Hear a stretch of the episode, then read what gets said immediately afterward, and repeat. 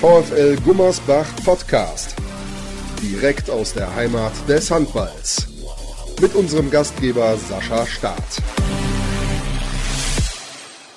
Herzlich willkommen zur Heimspielanalyse. Heute hier aus der Schwalbe Arena. Der VfL Gummersbach konnte den Abend erfolgreich gestalten. Gegen die Rimperer Wölfe ein klares Ergebnis erzielen. Und an meiner Seite heute Luis Filgratner. Hallo Luis. Hallo Maiki, grüß dich. Wie hast du das Spiel gesehen? Der VfL Gummersbach hat sich in der ersten Halbzeit relativ schwer getan. 16-13 war das Halbzeitergebnis, aber dann hat man irgendwie den Turbo nochmal eingeschaltet. Ja, äh, Halbzeitergebnis genauso wie du sagst. 16-13 hat sich Rimper noch nicht groß abschütteln lassen. Die Jungs kamen aber super aus der Halbzeit raus, sind, glaube ich, mit einem 5 oder 6-0 da gestartet und dementsprechend mit 6, 7 Toren in Führung gegangen und haben von da an das Spiel nicht mehr aus der Hand gegeben. Was glaubst du, war der oder der ausschlaggebende Punkt dafür, dass man das in der zweiten Halbzeit wirklich so klar gestalten konnte? Ich denke, dass, dass im Rimparer Angriff die Möglichkeiten gefehlt haben durch den Ausfall von, von Patrick Schmidt und Steffen Kaufmann hat dann auch nicht mehr so den, den Zug zum Spiel gefunden. Da, dadurch hat ihm einfach die Durchschlagskraft im Rückraum gefehlt. Mit einhergehend natürlich dann gute Paraden von Matze Pule, Zwischenzeitlich auch die Umstellung auf die 5-1-Abwehr hat uns äh, viele Bälle gegeben, wo wir auch viele leichte Tore daraus machen konnten. Erste, zweite Welle und das war schlussendlich dann meiner Meinung nach der Grund für den hohen Sieg. Ja, du hast es gerade schon angesprochen, Patrick Schmidt in der ersten Halbzeit nach einem leichten Schubser von Tim Kontretz, was überhaupt nicht so schlimm aussah, aber beim Aufkommen böse umgeknickt, konnte dann nicht mehr ins Spiel eingreifen. Wir wünschen von hier natürlich auch gute Besserung. Denn natürlich mit Steffen Kaufmann, die sich beide aus der Jugend vom TV Großwaldstadt kennen, eine sehr ordentliche Achse auf dem Spielfeld haben. Aber Jonathan Dayan nachher auf der Mitte gespielt, mit dem du selber auch noch hier zusammenspielen konntest, genau. in der Akademie und in der zweiten Mannschaft. Hat das auch ganz ordentlich gemacht eigentlich. Genau, Jonathan war eigentlich so der, der einzige Aktivposten in der zweiten Halbzeit, der das, ja, wie du schon gesagt hast, sehr ordentlich gemacht hat und eine gute Leistung hier heute auf die Platte gezaubert hat.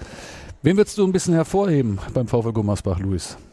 definitiv, wenn wir am Tor anfangen, Matze Pude wieder, ich glaube 13, 14 Paraden gemacht. Äh, ja, äh, bis zur Auswechslung 14 Paraden. Ja, gute, gute Leistung. Äh, Im Angriff war es eigentlich ein Mix aus, aus vielen Dingen. Es war meiner Meinung nach nicht ein Spieler, äh, meiner Meinung nach nicht ein Spieler, der irgendwie groß rausgestochen ist. Äh, Jonas Stüber hat es sehr gut gemacht, finde ich heute. Ähm, und sonst der ganze Rückraum einfach eine, eine gute Quote gehabt, beide aus eine super Quote gehabt. Ähm, ja, so kann es weitergehen. Das war die Chancenverwertung, die wir in den letzten Wochen immer so ein bisschen moniert haben. Ähm, selbst auch beim Spiel gegen Wilhelmshaven, dann bei der Niederlage in Rimpa, wo man etliche freie Würfe, gerade auch im Tempo-Gegenstoß, nicht verwerten konnte. Deswegen auch die Niederlagen. Gefolgt von der Niederlage in Ferndorf, wo es ja noch Einspruch geben wird. Die meisten Zuschauer oder Zuhörer werden es vielleicht nicht wissen. Äh, man geht davon aus, dass äh, der Einspruch jetzt nochmal erneuert wird, dass man das Urteil anfechten möchte, was der DRB ausgesprochen hat, dass die Wertung eben nicht für den TUS Ferndorf ausfällt. Es ging dabei darum, dass ein Spieler eingesetzt wurde, der nicht teilnehmerberechtigt war, nicht auf dem Spielbericht stand und da natürlich die Möglichkeit besteht, dagegen Protest einzulegen. Das finde ich auch überhaupt nicht verwerflich, wenn es darum geht, aufzusteigen, muss das so gewertet werden, wie eben auch die Form es verlangt. Und auf Ferndorf treffen wir auch schon wieder am Samstag, Luis. Wir sind wieder zusammen hier in der Schwalbe Arena, dürfen das Spiel zusammen kommentieren. Wie siehst du das Spiel am Samstag? Gibt es die nächste Revanche für den VfL Gummersbach? Ja, ich hoffe doch. Nach dem Auftritt heute bin ich, glaube ich, positiv gestimmt, ähm, dass die Jungs das am Samstag in eigener Halle rocken werden. Und äh, ich freue mich drauf. ja, ich freue mich auch drauf, natürlich. Und wir hoffen alle, dass der VfL Gummersbach weiter den Aufwärtstrend von heute bestätigen kann und natürlich die nächsten Punkte einfährt, um hier vielleicht sogar doch noch den Aufstieg zu schaffen. Man hat es ja doch in eigener Hand. Ist man ja nicht so, als wenn man jetzt schon genau so abgeschlagen, sondern man ist ein Punkt hinten oder hinter Nettelstedt. Man muss dann nach Nettelstedt, keine leichte Aufgabe, aber auch erst zum Ende der Saison.